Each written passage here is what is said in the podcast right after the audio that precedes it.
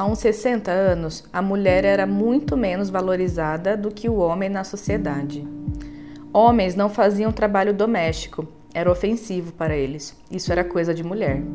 Parece que para o homem tudo era permitido e para a mulher tudo era feio. Ela tinha a obrigação de se casar virgem, se não podia até ser devolvida para o pai, como aconteceu uma vez com uma amiga minha. Era uma vergonha para a mulher, que ficava mal vista pelo povo. Algumas dessas coisas presenciei, outras ouvi falar, mas são lembranças que nunca saíram da minha cabeça. Meu pai, quando se casou, queria muito um filho homem, era como ele falava na época. Dizia que filho homem era lucro e filha mulher era prejuízo. Nasceram três filhas seguidas e eu imagino a decepção que ele teve. Creio que não por acaso a terceira filha teve problemas de desenvolvimento tardio Demorou anos para começar a falar e andar, às custas de muitas simpatias de minha mãe. Até os dias atuais, ela é uma pessoa bastante emotiva, de choro muito fácil. Finalmente, só na quarta gestação, veio o tão esperado filho homem. Meu pai soltou até rojões para expressar sua alegria. Parecia ser um ponto de honra ter um menino. Após isso, vieram outros filhos e filhas. A infância de minhas irmãs e minha também foi marcada por abuso de poder dos homens da família, inclusive dos irmãos mais novos, sempre muito exigentes com a qualidade dos nossos afazeres, com nossas companhias masculinas na comunidade ou até mesmo com nossas roupas e aparência. Uma das lembranças que eu tenho das frases do meu pai é: mulher não precisa estudar para além do fundamental, pois para limpar bunda de criança e lavar panelas não precisa de diploma. Bastava fazer até o quarto ano primário, atual quarta série, para aprender a ler e a escrever e nada mais. Bastava. Pelas regras de meu pai, após o quarto ano e o fim dos estudos, ele comprava para cada filha uma máquina de costura usada e as matriculava no corte e costura, um cursinho de aprendizado desse afazer doméstico. Ainda tenho a minha. Apesar disso, tinha comigo que não devia me conformar, deveria estudar mais. Eu não me esqueço quando encontrava o meu pai no caminho da escola. Eu tinha meus livros embaixo do braço e eu era fulminada pelo seu olhar andando na rua. Eu andava sem jeito, pisando em ovos, mas eu continuava o meu caminho. Afinal, o que eu estava fazendo de errado? Tomei gosto pelos estudos e queria ir adiante apesar das dificuldades impostas por uma cidade pequena, até então sem turmas mais adiantadas na escola e apesar das contrariedades de meu pai. A contragosto dele, participei de todas as primeiras turmas dos anos posteriores ao quarto, assim que a escola local disponibilizou as vagas. Esperei anos entre uma série e outra para que eu as pudesse cursar. Sempre com muito sufoco a propósito, visto que não tinha apoio de meu pai, que não me dava dinheiro para o uniforme, os livros e os materiais exigidos pela escola.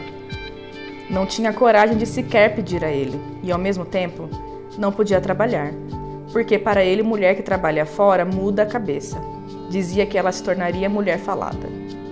Me virei com os troquinhos da feira que a minha mãe me dava escondida, fazendo costuras para os vizinhos ou compartilhando os gastos com uma amiga. O uniforme eu mesma fiz. Da mesma forma, Estudei sempre com o desdém de meu pai em relação ao meu desempenho, um dos melhores da sala. Quantas amiguinhas não queriam ter as médias que eu tinha? Mal sabiam elas, no entanto, que meu pai assinava meus boletins sem sequer observar as notas. Ele nunca sentiu falta deles quando passei, eu mesma, a falsificar a sua assinatura. Assim que eu terminei o ginasial e o colegial, atual ensino médio, deparei-me com mais limitações impostas pelo meu pai. Agora era o mercado de trabalho. A mulher deveria ter um comportamento exemplar, íntegro, voltado exclusivamente para as obrigações de sua família e de seu casamento, algo que de forma alguma era exigido da mesma forma dos homens da mesma geração, nem de meus irmãos, aliás, nem dele mesmo.